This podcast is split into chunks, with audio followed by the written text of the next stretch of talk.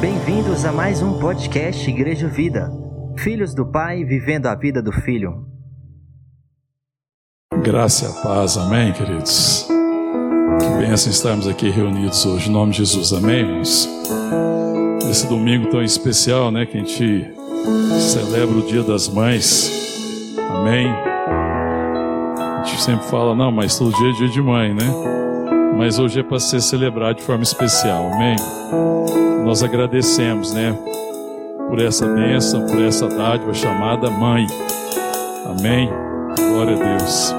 Queria te chamar a abrir a palavra de Deus no livro de 1 Samuel. 1 Samuel, capítulo 1, diz assim a palavra de Deus. Houve um homem de Ramataim, Zofim, da região montanhosa de Efraim, cujo nome era Elcana, filho de Jeroão, filho de Eliú, filho de Tou, filho de Zuf, Efraimita. Tinha ele duas mulheres, uma se chamava Ana e a outra Penina. Penina tinha filhos, Ana, porém, não os tinha. Este homem subia da sua cidade de ano em ano a adorar e a sacrificar ao Senhor dos exércitos em Siló.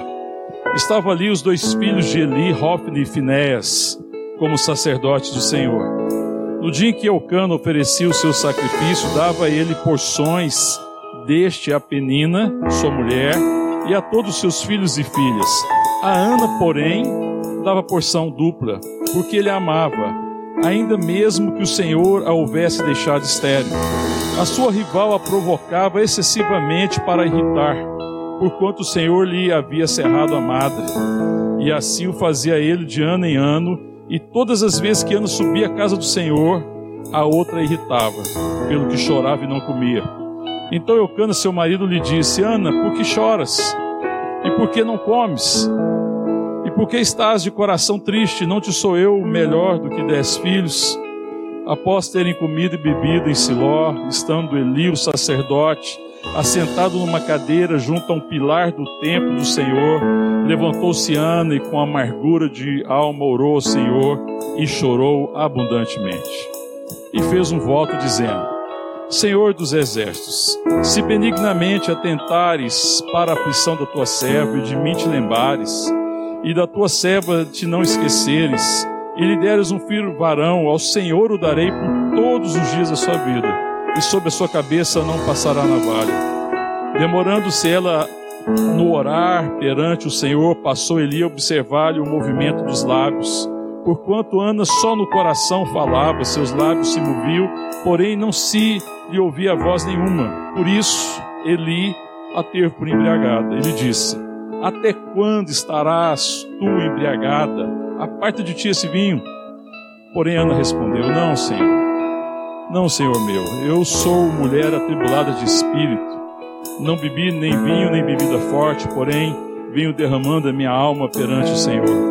Não tenhas, pois, a tua serva por filha de Belial, porque pelo excesso da minha ansiedade e da minha aflição é que tenho falado até agora. Então lhe respondeu ele: Vai-te em paz.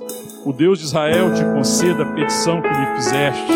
E disse ela: Acha tua serva mercê diante de ti. Assim a mulher se foi, seu caminho e comeu, e o seu semblante já não era triste. Levantaram-se de madrugada e adoraram perante o Senhor e voltaram. Chegando à sua casa, a Ramá, Eucana coabitou com Ana, sua mulher, e lembrando-se dela, o Senhor, ela concebeu, e passado o devido tempo teve um filho, a que chamou Samuel, pois dizia: Do Senhor o pedi.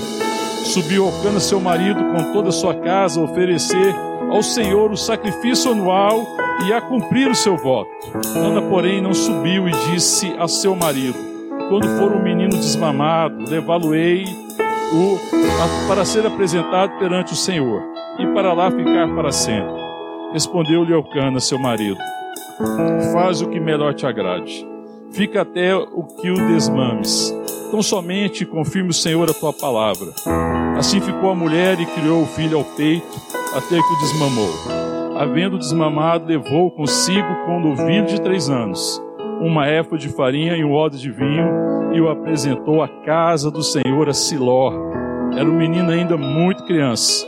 Imolaram o novilho e trouxeram o menino Eli. E disse, disse ela: Ah, meu senhor, tão certo como vives, eu sou aquela mulher que aqui esteve contigo orando ao Senhor. Por este menino orava eu, e o Senhor me concedeu a petição que eu lhe fizera, pelo que também o trago como devolvido ao Senhor, por todos os dias que viver, pois o Senhor o pedi. E eles adoraram ali o Senhor. Vamos orar. Te adoramos, Senhor, te louvamos, bendizemos o teu nome, Senhor. Tudo que o Senhor tem feito e ministrado a nós, teus filhos, tua igreja, teu povo, corpo de Cristo, Pai. Te louvamos, Pai, pelas orações, pelas intercessões, pelos testemunhos, ó Deus, pela comunhão dos santos. E pedimos agora a tua palavra, que o Senhor ministre ao nosso coração, trazendo revelação, conhecimento. Em nome de Jesus, fala conosco, Paizinho. É a nossa oração em nome de Jesus. Amém. Amém, queridos. Podeis assentar. Esse texto que nós lemos, ele fala aqui, né, desse do nascimento de Samuel, fala de Elcana, que tinha duas esposas, Ana e Penina. Primeiro vamos explicar por que, que ele tinha duas esposas, né? Porque a gente olha assim e acha um pouco estranho. Existia um código era o Código de Hammurabi. Hammurabi, é, ele foi um rei na região da Mesopotâmia, rei Hammurabi. E ele estabeleceu um código que regulava os comportamentos. E nesse código de Hammurabi, é, falava que se um homem casasse com uma mulher e ela fosse estéril, ele poderia casar com outra mulher. É por isso que Eucana, tem duas esposas, Ana e Penina. Amém, irmãos? Na verdade, a Bíblia nunca deu muito lugar a isso. Apesar de Deus não condená-los por causa disso, o Novo Testamento é muito claro que o padrão de relacionamento é monogamia, amém, irmão? Poligamia não é o padrão de comportamento, né? Primeiro vamos colocar as coisas em ordem. Mas Deus estava separando um povo, Deus está preparando um povo. E é claro que as sempre o povo teve muita dificuldade com os costumes da época. Esse era um costume da época. Era o código de Hammurabi. E o código de Hammurabi era assim. E a gente vê outros person outras personagens bíblicas, né? Bíblicos ali caminhando nesse mesmo caminho, né? Mas, muito bem, colocado isso, vamos voltar aqui. Eu quero falar da história de Samuel. Samuel, ele é o último dos juízes, para a gente se localizar um pouco na história e ele é o primeiro dos profetas. Né, está existindo uma transição ali em Israel, né, da época dos juízes para a época dos reis. E ele é quem ungiu Saul rei sobre Israel, que foi o primeiro rei. Ele ungiu também Davi rei sobre Israel. É Samuel que faz isso. Samuel ele tem uma importância na história muito grande. Ele é um profeta, ele foi um juiz, ele é um profeta, ele é um instrumento extraordinário de Deus. E Samuel é resultado, ele nasce como o desejo e o anseio de Ana. Né, nós vimos o texto que Eucana, ele subia né, a Siló para fazer ofertas, os sacrifícios, e, e Penina e Ana subia com ele. E lá no, no momento do sacrifício, ele dava as porções para Penina e para os seus filhos, os filhos de Penina. Mas para Ana, ele dava a porção dobrada, porque a palavra de Deus diz que ele fazia o quê? Verso 5. A Ana, porém, dava porção dupla, porque ele amava, ainda mesmo que o Senhor a houvesse deixado estéreo. Apesar da, da esterilidade, Ana é a paixão do coração de Eucana. Penina certamente é a segunda esposa, porque Ana se mostrou estéril. Ele acaba casando com Penina e tendo filhos com Penina.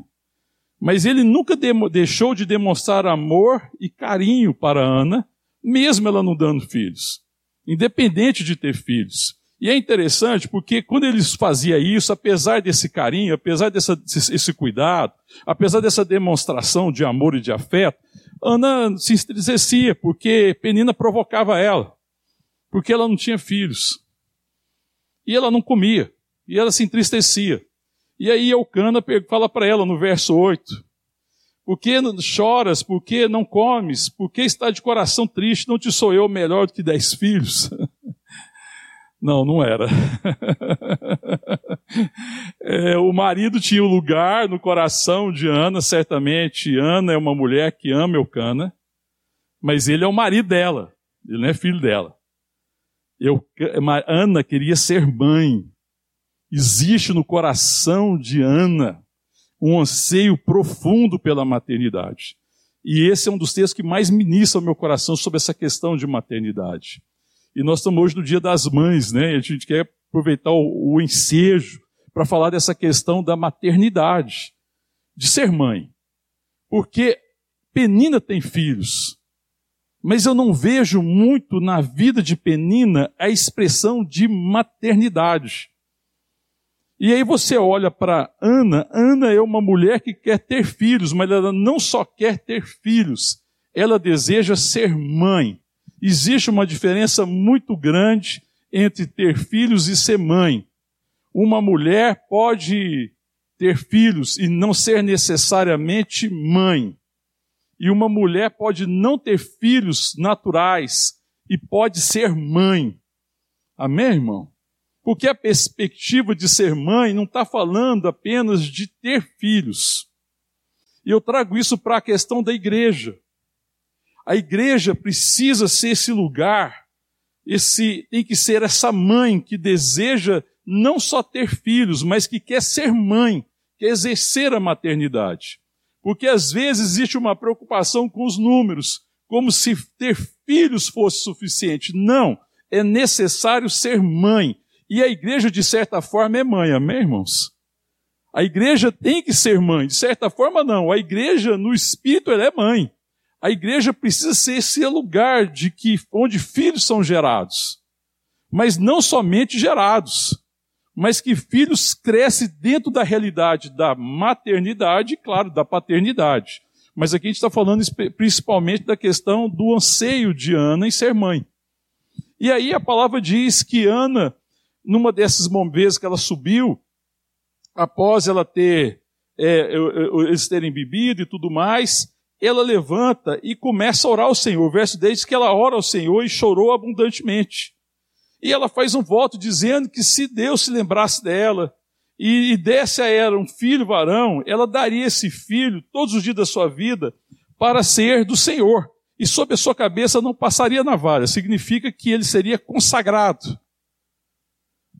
Ana deseja ser uma mãe que consagra os filhos porque é parte da maternidade consagrar os filhos.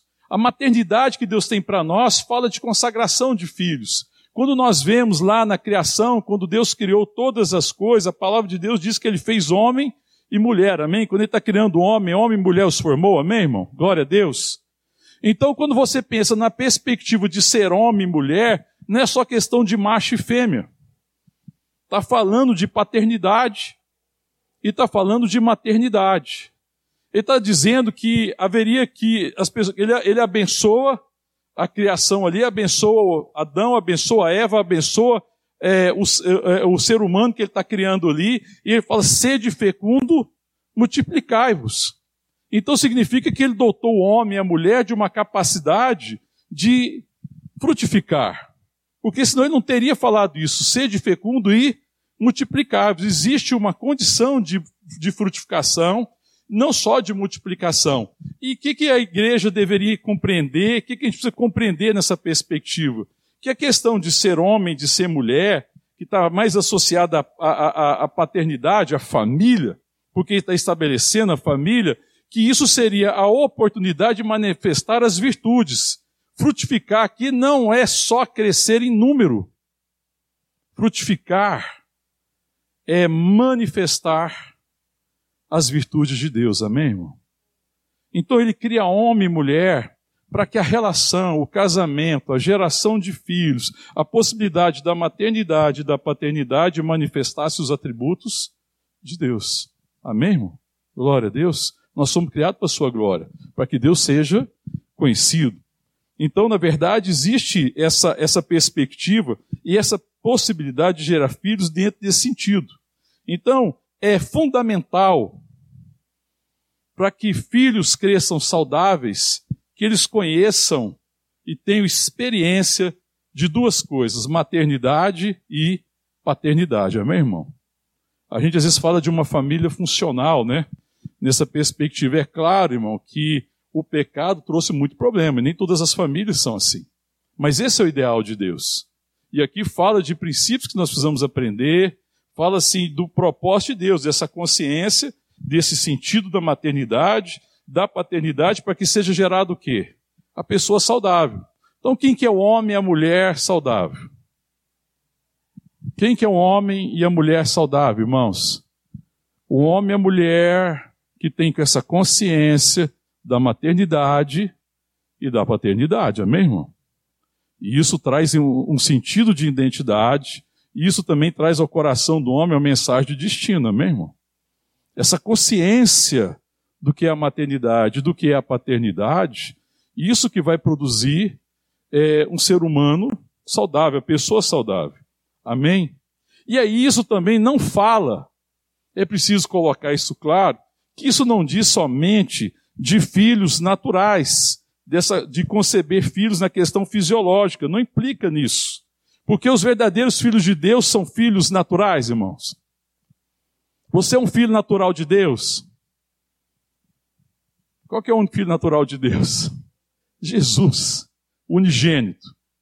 Amém, irmão? Nós somos filhos adotados, adotados em Cristo Jesus, amém, irmãos? Escolhidos em Cristo. Em Cristo nós somos feitos filho de Deus. Então, essa perspectiva da maternidade e da paternidade não pode ser pensada, claro, simplesmente na questão fisiológica, na possibilidade de conceber filhos, de ter filhos naturais mas fala da, de, de, ser pai e de ser mãe na perspectiva da adoção. Amém, irmão? Amém? Estou falando esses textos aqui, estou compartilhando um pouco desse princípio, para que a gente possa compreender melhor depois o texto aqui de 1 Samuel, capítulo 1. Amém, irmãos? Filhos de Deus são filhos adotados. Então eu sempre falo, né, às vezes a oportunidade em casamento, e eu estava ministrando no casamento agora, recentemente, do Gustavo e da Ana lá em Brasília, falando a respeito de filhos. Falei assim, mas filhos não é o que é gerado na carne. Filhos verdadeiros são os que são gerados no coração. Porque desses a gente se torna pai e mãe. Porque tem muita gente que pode gerar filhos na carne, mas nunca ter sido pai e nunca ter sido mãe. Amém, irmão? Glória a Deus, irmão. aleluia. Então, os filhos são gerados no Espírito. Né? Então, eu fico pensando que nem toda mulher, então, que vai dar a luz a um filho, eu posso chamar de mãe. Eu posso dizer até que ela teve filho. Eu estou falando de mãe na essência de ser mãe. Nós estávamos na fazenda esse final de semana, tem uma gatinha lá, eu nunca vi um trem para parir daquele tanto. Impressionante. Tá igual o gato aqui. Agora há pouco estava vendo gato aqui andando aqui. Fica esperto, daqui a pouco tá as crias aí. Essa gata eu não, não, consigo entender. Eu acho que cada, cada 60 dias a, a gata chega com uma barrigada nova. Isso aqui que ela aprendeu agora, ela para no telhado da casa. Os gatinhos ficam lá em cima. Você chega lá, tem hora que você escuta o barulho, o que, é isso, o que, que é aquilo, e daí a pouco um gato está miando lá em cima, você vai ver, os gatinhos estão lá. Tem uma sobreposição de telhas, da telha da, do, do corpo da casa com a telha da varanda da casa, ali ela fez a sua casa. Nós chegamos semana passada lá e a Adriana falou assim: tem gatinho aqui. Fala, não é possível. Tem lógica. Ela estava com os gatinhos aqui esses dias. Fala, ah, não, tem gatinho. Mas a Adriana estava certa, tinha gatinho. E aí ontem foi o trabalho de conseguir tirar esses gatos lá de cima. Por que, que nós estávamos tendo esse trabalho? Porque os gatinhos estavam lá em cima miando e cadê a mãe? A gata pariu e ó, deu no pé. Os gatinhos pequenininhos assim, desse tamanhozinho os gatinhos. Uma miação. então eu posso dizer o seguinte, aquela gata pariu, mas aquela gata não é mãe. Porque ela não criou os filhos. Está lá o problema agora instalado. Está os gatos lá agora. Colocamos, arrumamos uma gaiolinha, arrumou um lugar, agora vai ter que comprar ração, tá vendo? Agora vai comprar ração. Falei assim, acaba com essa ração que acaba com esses gatos. Para de dar ração para essa gata, que essa gata desaparece, ela caça o rumo. Não adiantou nada. Agora pariu, largou os gatinhos. Quem... E aí, a gente fica com dó dos gatinhos, né? Compadecido dos gatinhos. Agora vai ser pai e mãe dos gatinhos. Aí tava lá nós comprando ração, fiquei lembrando do que, fiquei rindo. Falei o que? Ele falou assim: ah, eu vi o gatinho, fiquei com dó tal, comprei a ração. Falei, tá vendo? Esse é o problema. Aí não vai embora. mas a gatinha, ela pariu, mas não é mãe. Porque mãe não é quem pare. Mãe é quem ama. Mãe é quem acolhe. Mãe é quem carrega nos braços. Mãe é quem tem carinho. Mãe é quem manifesta afeto, zelo, benignidade, abnegação, quem se sacrifica em favor dos filhos. Porque essas são as características da maternidade. Amém, irmãos? Quando a gente pensa em mãe, e quando você pensa nas virtudes de ser mãe, a gente pode pensar em quê primeiro? A primeira coisa que eu penso é em acolhimento. Porque o primeiro lugar que um ser humano é acolhido é no ventre materno, amém, irmão? E acolhimento fala de afeto, porque ela é, a, a, o ser humano é acolhido no ventre materno, está lá na, no quentinho da barriga da mãe, a mãe está passando todos os desconfortos possíveis e imagináveis, ela está sofrendo porque seus padrões estéticos estão mudando. Ela está padecendo, que está passando mal, né? que às vezes não está suportando ver cheio de comida. E tudo aquilo que às vezes uma mulher grávida passa, né? Que nem todas passam da mesma forma. Mas para ver essa, essa gestação, existe já um preço que é pago nesse processo de gestação. Mas quando a criança nasce, ela além de estar acolhida no útero, agora ela é acolhida nos braços. E é incrível, porque isso é uma coisa que, só, que Deus dotou só as mulheres disso, dessa capacidade, desse afeto tão, tão próximo, desse toque, desse contato. Porque o primeiro contato que um filho tem é com quem? É com a mãe, irmão, desde o ventre. E quando nasce, está com a mãe. E ele vai ser criado ali nos braços da mãe, né, junto aos seios, recebendo o, o contato, recebendo esse carinho, recebendo esse afeto, recebendo esse abraço. Amém, irmãos? E aí isso é uma coisa fundamental para a criação de qualquer um. Qualquer ser humano precisa disso.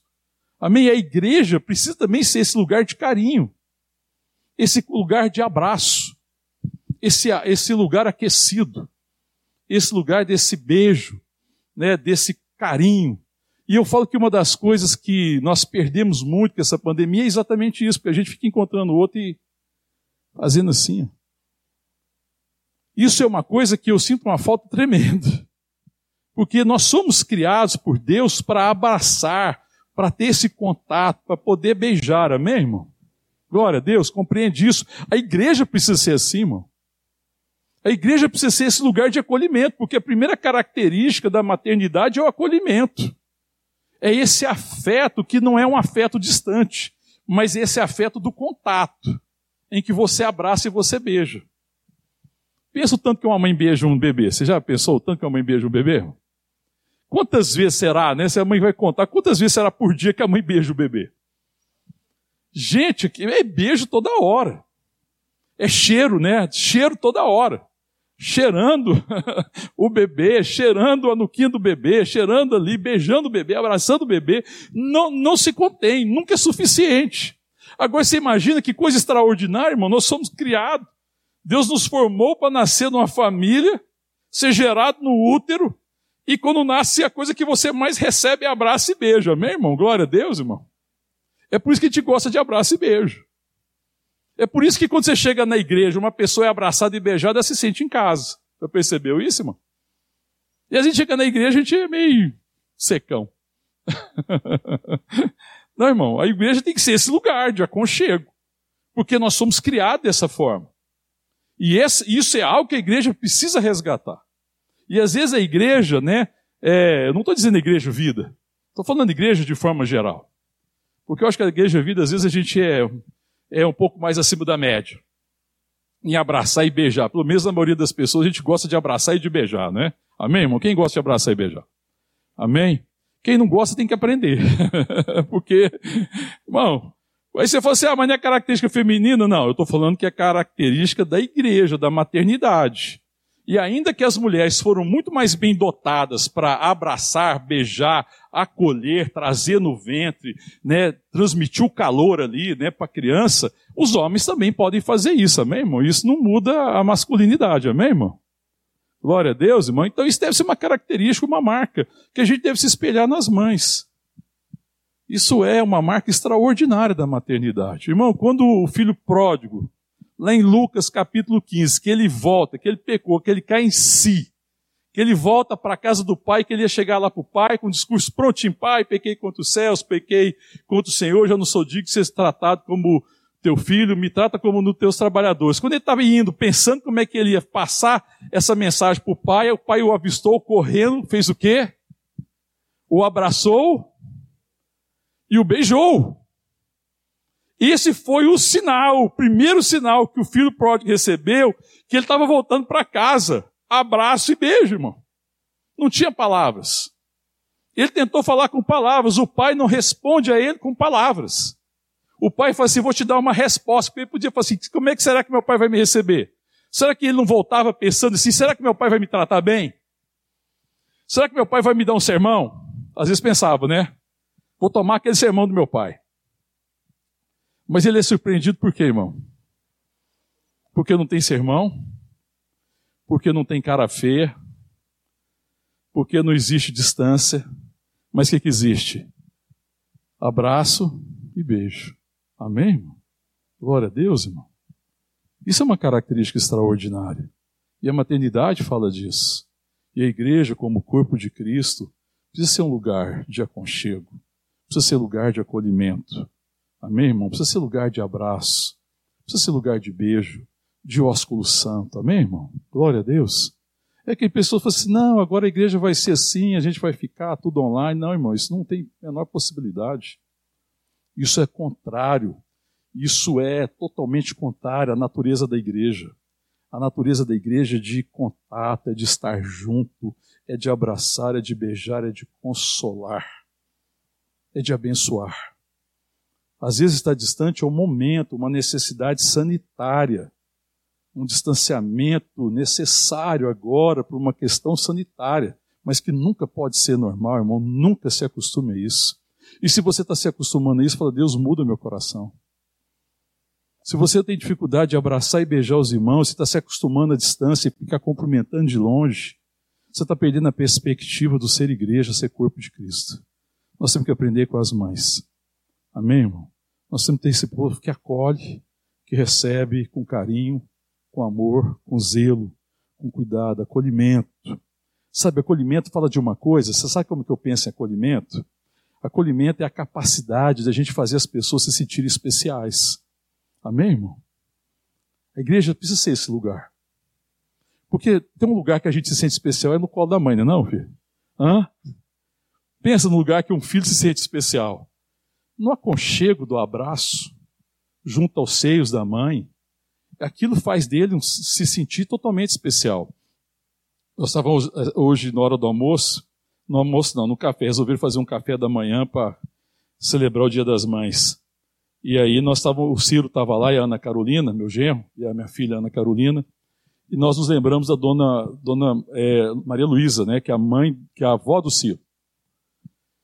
E ela tem uma capacidade, né? Teve, conhecemos ela, né? Ela é há muito tempo. Sempre que eu encontro com ela, ela é super carinhosa. Ela vem com aquele jeitinho todo carinhoso dela. Ela fala assim: todo dia eu lembro de orar pelo Senhor, por você, né? Senhor não, né? Você, né? Sempre ela me falava isso. Sempre ela tinha essas palavras de carinho, de cuidado. E, e os irmãos, os filhos dela, da Dona Luísa, eles diz que tem uma coisa: todos eles acham que são o filho predileto. são muitos filhos, mas ela tem uma capacidade tão grande de acolhimento, ela tem uma capacidade tão grande de receber, que todos eles têm a sensação de ser o queridinho da mamãe, apesar de ela ter muitos filhos. Eu acho isso extraordinário. Porque às vezes uma mãe pode ter uma predileção por um filho e um filho se achar o queridinho e ser de fato. Mas ela tem essa capacidade de acolhimento tão grande que ela tem essa, essa, essa, essa graça de fazer todos os filhos se sentirem especiais. Por causa de quê? Por causa desse amor, desse acolhimento, dessa forma graciosa com que ela comunica essa virtude de Deus. Deus é acolhedor, irmão. Amém, querido? A igreja precisa ser acolhedora. A igreja precisa ser a igreja acolhedora, que acolhe e que tem essa capacidade dada pelo Espírito Santo de fazer as pessoas perceber que elas são especiais não por um merecimento, não por um direito, mas por causa do amor infinito de Deus, por causa do amor inexplicável de Deus. Amém, irmão?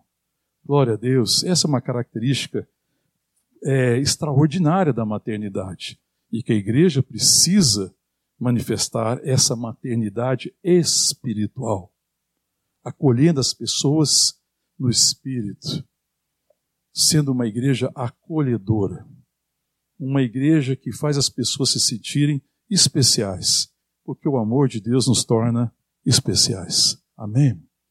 Outra coisa que eu fico pensando a respeito disso, do carinho, desse afeto, desse acolhimento, é, desse acolhimento que nos consola, desse acolhimento que nos anima, que nos faz sentir especiais, é uma marca da maternidade é sacrifício, não é, irmão? Sim ou não? Quem pode ser mãe sem sacrifício? A palavra de Deus diz que Ana, quando ela ora o Senhor, fala: Senhor, se o Senhor se lembrar de mim e me deres um filho varão, eu te darei por todos os dias da minha vida, da vida dele. Aí você imagina Ana desejando ser mãe de Samuel, que era o filho que viria, para ficar apenas um tempo com ele, para espessar toda a maternidade e depois ela entregar para que ele ficasse na casa do Senhor. A história nos mostra que, na verdade, as mulheres hebreias, né, as mulheres nessa época aqui amamentavam os filhos até por volta dos três anos de idade.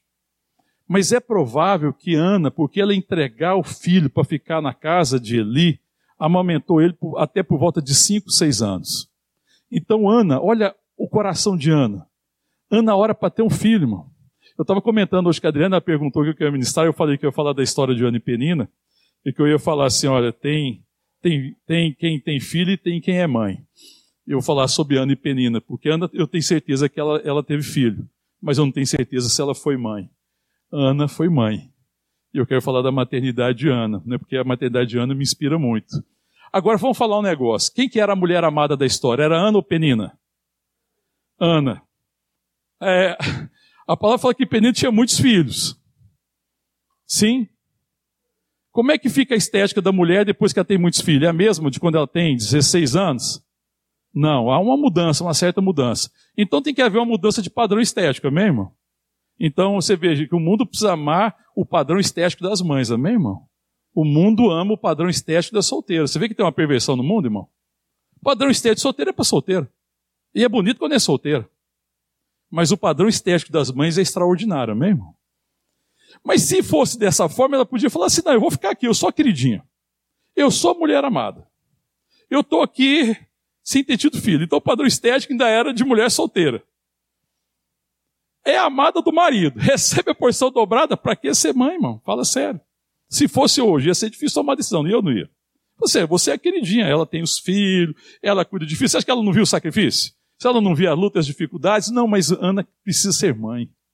Não bastava ter um, um marido que amasse. O que, que acontece com Ana? Existe um chamado latente no coração de Ana para ser mãe. Existe um chamado no coração da igreja, ser mãe. A igreja precisa responder ao chamado de ser mãe, dessa maternidade que acolhe os perdidos e faz deles filhos de Deus, porque é o lugar de aceitação. E Ana deseja, ela fala, porque se o Senhor me der um filho, eu vou devolver ele ao Senhor, para que ele fique todos os dias na casa do Senhor. Aí ela tem filho, ela fica grávida, ela engravida, ela dá à luz a um filho e durante cinco ou seis anos, Ana permanece cuidando dessa criança para aos cinco, seis anos ela deixar ele, na, ele na casa de, de, de Eli. E aí ela vai voltar para a casa dela, e ela voltou depois para visitar ele uma vez por ano. Se nós lermos o texto, nós vamos ver que uma vez por ano ela levava túnica para ele, levava uma capa. Mas por volta de cinco, seis anos, Samuel passou a morar na casa do Senhor, com Elícaro, o sacerdote. Mas mesmo assim ela queria ser mãe porque para ela não importava o tempo que ela ia poder ficar com o filho. Ela desejava manifestar essa maternidade e manifestar essa virtude e ser uma manifestação da graça de Deus. Existe um chamado no coração profundo dela de ser mãe. E é isso, por isso que ela está orando. Ela quer cumprir um chamado, amém, irmão? Maternidade é um chamado. E a igreja também tem um chamado. Amém, irmão? Assim como as mulheres têm um chamado dentro da perspectiva do que Deus chamar, seja para filhos naturais, seja para filhos espirituais, a igreja precisa ser mãe espiritual. Amém? A igreja precisa ter esse anseio no coração. E é isso requer sacrifício. Requer muitas vezes renúncia, porque quem é que pode dar luz? Uma mulher pode dar luz sem renúncia. Para dar luz existem dores de parto, irmão. Existem as dores do parto. Existe a mudança né, da, do, do corpo. Existe o sacrifício também de outras coisas. Mulher, depois que para, tem tempo, irmão? Que dá a luz. O que, que acontece com a agenda? Vira de cabeça para baixo. Porque antes você fazia a sua agenda. Agora quem faz a sua agenda é a necessidade dos filhos. Filho não, não, não sabe que você tem um horário que você queria descansar. Ele resolve chorar e ter fome naquele dia. Aí no outro dia já não é fome, naquele outro dia ele teve febre. E você já não estava suportando. E você queria descansar. E você tem que renunciar o seu tempo, você tem que renunciar a conforto. Tem que renunciar a conforto. E a igreja precisa renunciar a esse conforto. Porque às vezes a gente na igreja não é um lugar de gerar filhos, porque a igreja não quer viver o desconforto. A gente gosta muito de conforto. A gente não quer que a nossa, o nosso tempo seja comprometido. Mas para que a vida seja gerada, é necessária essa entrega. É necessário sacrifício, às vezes, da própria vida. Ana está consciente disso. Mas ainda assim é quer ter filhos. A agenda dela nunca mais foi a mesma. Ela nunca mais teve o mesmo tempo. O corpo dela nunca mais seria o mesmo. Mas não importa. Ela estava cumprindo o chamado. E ela conseguiu ver a beleza de ser mãe. Amém, irmão?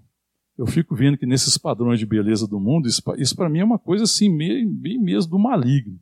Esse padrão de beleza do mundo afasta muita mulher da maternidade, porque elas morrem de medo o que vai acontecer depois da maternidade, se preocupa, não, irmão. Se existe uma coisa que é bela aos olhos de Deus, é uma mulher que é mãe. Esse padrão do mundo é um padrão distorcido. Mas o padrão de Deus é outro. Outra coisa que acontece também quando a gente pensa na perspectiva é, do sacrifício, eu fico pensando que o sacrifício é uma coisa, assim, é uma entrega assim, que, é, que você faz de forma incondicional. Né? A Ana Carolina hoje estava falando para a Adriana, no café da manhã, ela falou assim, mãe, teve uma coisa que eu só consegui compreender o dia que eu tive o Felipe. Eu fui entender o que é sacrifício. Eu fui, fui ser grata a Deus pelo sacrifício né, dela e, e meu também. Mas claro que o sacrifício da mãe é numa maior medida. Porque eu fui entender que é sacrifício pelo tanto de sacrifício que eu tive que fazer pelo Felipe, e continuo fazendo até hoje. Mas isso faz com que a gente cumpra um chamado, amém? Isso fortalece o nosso caráter. Cristo se sacrificou em favor da igreja, amém? As mulheres se sacrificam em favor dos filhos. A igreja tem que se sacrificar em favor de filhos espirituais. Amém, irmão? É necessário se sacrificar, mas vale a pena. A palavra de Deus fala que Jesus ia ver o fruto do seu penoso trabalho e ficaria satisfeito. A igreja que não se sacrifica em favor de gerar filhos e da maternidade nunca encontrará satisfação, porque ela está se afastando do seu chamado. Amém, irmãos? A igreja precisa ser esse lugar de geração.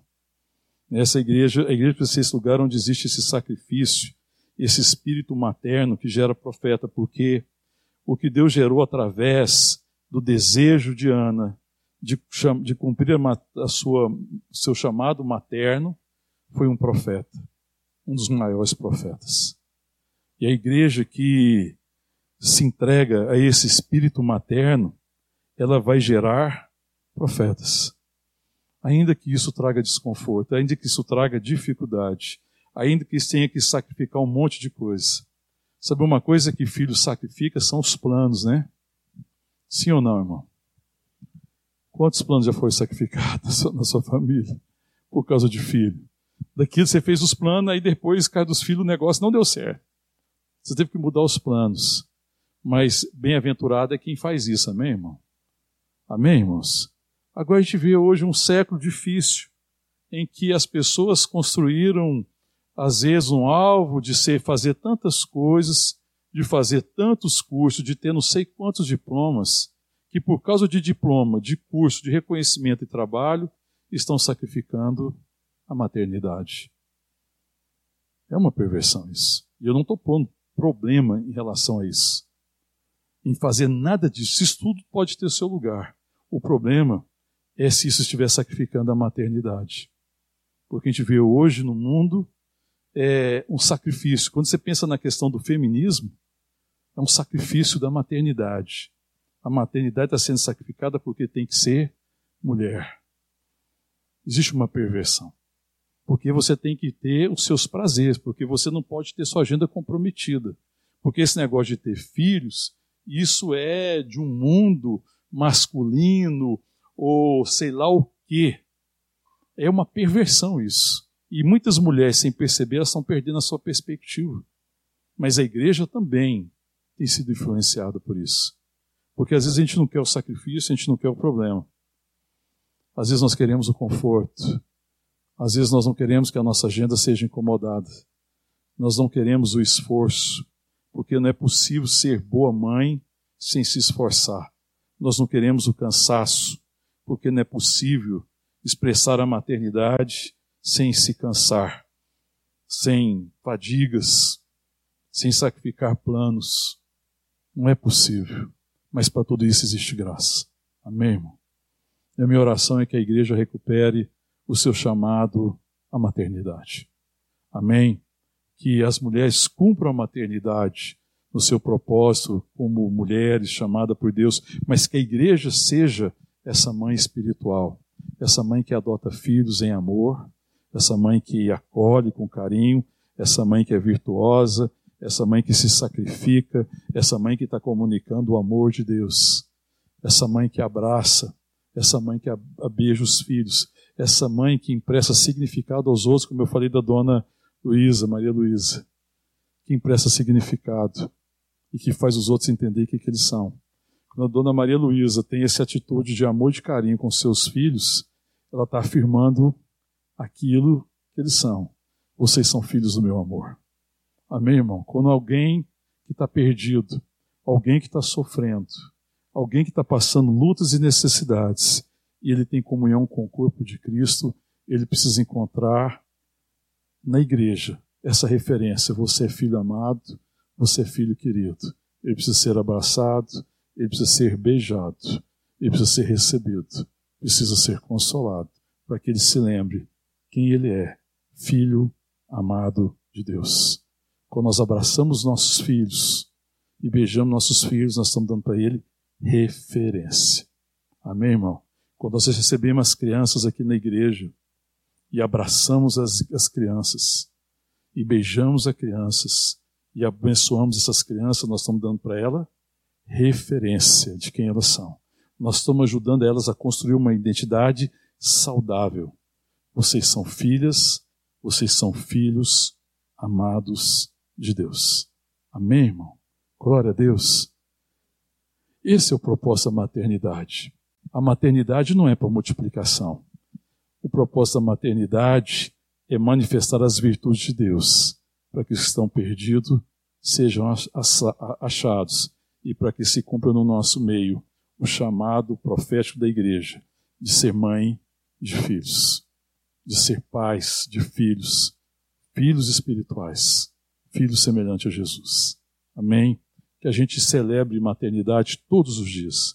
Comecei falando, brincando aqui no começo, todo dia é dia de mãe. Hoje é um dia de ser celebrado especialmente. Eu creio que hoje é um dia de forma especial de nós lembrarmos que a maternidade deve ser algo constante nas nossas vidas. Amém, irmão? O acolhimento, o abraço, o carinho, o aconchego, o sacrifício, a mudança de planos se for necessário, para que as pessoas saibam que elas são filhos e filhas amadas de Deus. Que Deus nos dê graça. Vamos ficar de pé, vamos orar.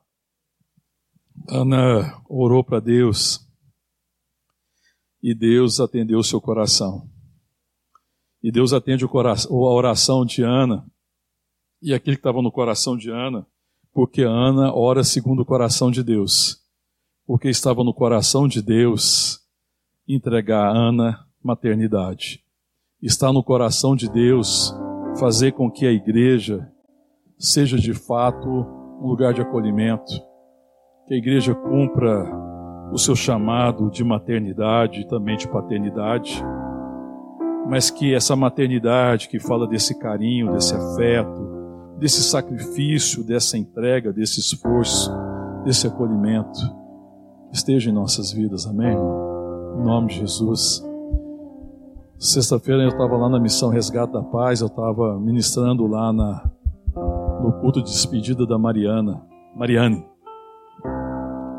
E a Mariane tem uma história, como a maioria das mulheres, uma história muito complicada, sempre muito difícil, né? uma história marcada por abandonos, por desprezo. E eu estava ministrando sobre Lucas 15, o filho pródigo que vai para o mundo e encontra um mundo que o despreza, mas ele também percebe que o seu coração tinha se tornado desprezível. Mas quando ele cai em si e volta para casa, ele encontra um pai que o acolhe. Amém, irmão? Ele encontra um pai que o recebe com abraço e beijo. E aí a Marília me chamou para entregar lá o diploma para ela. Eu falei, bom, eu vou ter que quebrar o protocolo, né? Eu já estava sem máscara, eu estava ministrando. Eu fiz o que Deus queria que eu fizesse com ela. Eu abracei ela e beijei. Porque eu queria dizer isso para ela. Que ela é filha de Deus. E que Deus recebe ela do jeito que ela estava mas porque Deus recebeu ela do jeito que ela estava, ela nunca mais seria a pessoa que ela foi. Ela jamais seria a pessoa que ela foi, porque ela seria agora, pelo poder de Deus, filha de Deus. Amém. Mas o sinal do acolhimento é o abraço e o beijo. Amém. Que essa seja a nossa história. Que as pessoas possam dizer a respeito da igreja do Senhor Jesus e que elas possam dizer como é que se eu perguntasse para ela, como é que foi que você teve revelação que Deus estava te chamando e que você era uma filha perdida, um filho perdido, uma ovelha perdida, que estava voltando para casa, e que ela possa dizer: foi um abraço e um beijo. Amém? Foi a primeira vez que eu me senti em casa. Foi a primeira vez que eu fui abraçado incondicionalmente. Porque tem gente, irmãos, queira você acredite ou não, que nunca foi abraçada incondicionalmente. E que elas possam dizer isso. Quando eu fui abraçada incondicionalmente, quando eu fui acolhida, quando eu recebi afeto e graça, eu entendi aqui é o meu lugar. Aqui é a casa de Deus, aqui é a família de Deus. É o lugar que eu preciso estar. Porque aqui é lugar de graça. Em nome de Jesus, amém? Pede para Deus falar o teu coração e pede para Deus é, renovar esse chamado no seu coração, em nome de Jesus. Amém. Essa pandemia vai passar, amém, irmãos? Glória a Deus. E logo, logo a gente vai poder abraçar e beijar. Amém. Eu acho que é tempo da igreja se preparar para isso. E se não der para abraçar com, a, com os braços, e se não der para beijar com os lábios, abraça com os olhos, abraça com as palavras. Amém mas que ninguém se sinta distante, mas que todos se sintam abraçados por nossas palavras e pelo nosso olhar. Em nome de Jesus. Amém. Fala com Deus em nome de Jesus.